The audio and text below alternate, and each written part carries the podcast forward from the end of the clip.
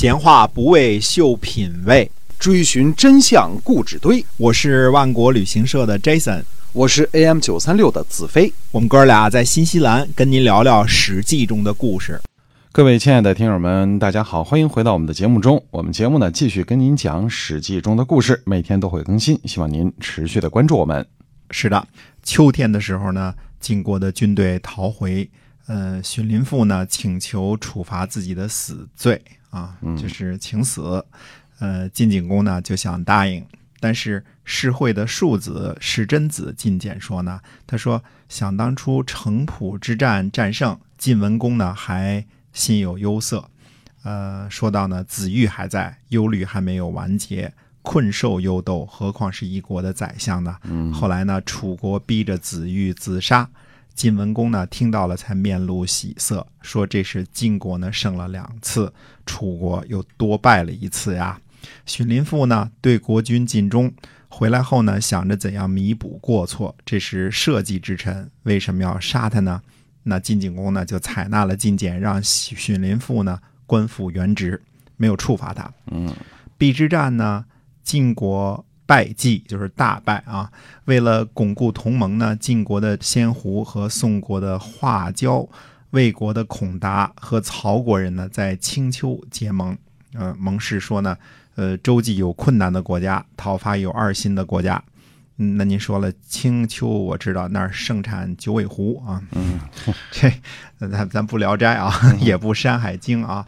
嗯，三世三生三世十里桃花什么的都不说啊。没少看。这个 是蒙氏这个青丘呢，这个青呢多了三点水儿，地点呢位于河南濮阳东南。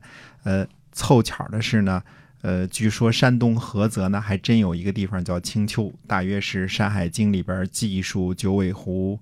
九尾白狐啊，生长的地方。嗯，后来电视剧里边就曝光太多了啊。听说青丘的狐狸都躲去外地去了。嘿，瞎说啊！青丘之盟呢，就是为了让仅剩下的魏国、曹国、宋国等盟友啊，不要背弃和晋国的同盟，别都一边倒的去跟了这个楚国。这年冬天呢，楚国攻击萧国。宋国前去救援萧国，萧国本身就是宋国的一个呃附属国一样，就是草字头这个萧啊，萧峰的萧啊。嗯，那么宋国呢，为了同盟的缘故呢，去呃讨伐归附了楚国的陈国，呃，因为他是楚国那边的嘛。但是这个时候呢，同样参加了青丘盟誓的魏国大臣孔达，却前去救援了陈国。看这关系啊，很复杂。嗯，那么孔达说呢，说陈国的恩情要报报答，因为陈国以前帮着魏国跟晋国说和嘛。他说，如果晋国呢为了这件事来责难魏国，那我会去死的。两年之后呢，公元前五百九十五年的时候呢，晋国果然前来责问魏国，帮助陈国和宋国为难这件事儿啊。晋国的使者呢，就是说什么都不离开，一定要给个说法。嗯，说如果找不到罪魁祸首呢，晋国就会来派兵攻打。那么孔达呢，就真的自杀谢罪。最后魏国呢，把孔达的尸体交给了晋国，才了事儿。可是。呃，魏国呢，还是让孔达的儿子啊，这个子孙啊，继承了孔达的家族。说孔达呢，是为了魏国国家的事情而死的。为了信守青丘之盟的这个诺言呢，宋国去救援萧国，讨伐陈国，真正尽了自己的义务。但是也因此呢，呃，再次招致了楚国的讨伐。史书上说呢。只有宋国信守了诺言，做的还够意思。嗯，只有宋国才够意思啊。呃，公元前五百九十六年的秋天呢，赤狄来讨伐晋国，因为晋国叫着其他的敌国背叛了赤狄了嘛。嗯，对，一直呢，这个赤狄呢一直打到了清远。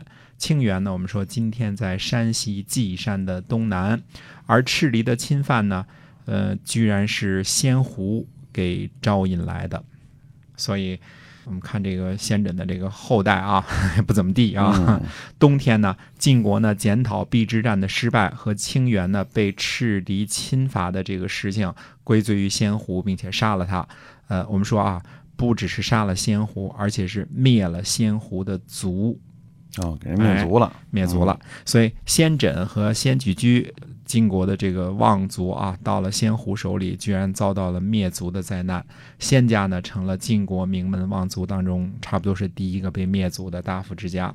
呃，在胡家这个玩完了之后，胡家逃去这个赤离了嘛，对吧？嗯嗯嗯，呃，又一个大家族呢就跌倒了。这都是晋文公那时候重用的大臣和贵族，都倒了。又到了一个。嗯，那么公元前五百九十五年的夏天呢，晋景公为了避之战的缘故呢，讨伐郑国，这是不可能饶恕郑国的嘛。对，晋国呢就昭告诸侯，呃，阅兵。呃，但是阅兵完结束完了之后呢，就回国了。嗯，后来呢，呃，知道呢这是荀林父的计谋。荀林父说呢，向他们展示一下我军的整肃，看看我们是多么的。军威强壮，让郑国呢好好考虑一下，要不要重新归附我们晋国。嗯，那郑国人呢就害怕了。郑国人害怕的结果是什么呢？派子张代替子良到楚国去，因为他得有个人质在楚国嘛。那么郑襄公自己呢也去了楚国，去楚国商讨呢如何对付晋国的事儿。郑国人呢认为子良呢知礼，所以把他呢召回郑国，那就是为了防备晋国进一步的攻伐。那么，这个差不多算是邲之战的这个后续之二吧。那么接下来的是会发生什么事儿呢？那么下回再跟大家接着说。哎，您要想了解这前因后果呢，一定要持续的关注我们的节目啊，《史记》中的故事。我们下期节目再会，再会。